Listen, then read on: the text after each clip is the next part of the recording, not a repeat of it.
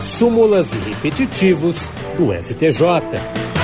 E hoje vamos falar sobre recursos repetitivos. A segunda sessão do Superior Tribunal de Justiça estabeleceu a tese de que é válida a penhora do bem de família de fiador dado em garantia em contrato de locação de imóvel, seja residencial ou comercial, nos termos do artigo 3 inciso 7 da Lei 8009 de 1990. Essa decisão foi tomada sob o rito dos recursos especiais repetitivos. Isso significa que ela servirá de base para os demais tribunais tribunais do país quando julgarem casos semelhantes. O relator dos recursos que foram analisados representando a questão foi o ministro Luiz Felipe Salomão.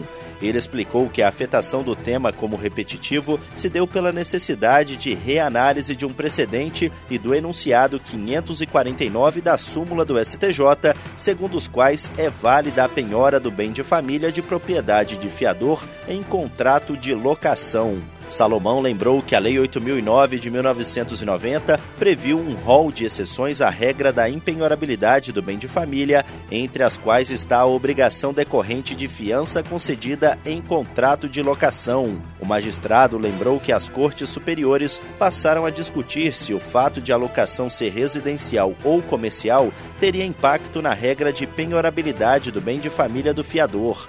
Ele observou que, após vários julgamentos, em maio de 2022, o Supremo Tribunal Federal decidiu pela constitucionalidade da penhora do bem de família do fiador de contrato de locação, seja residencial, seja comercial.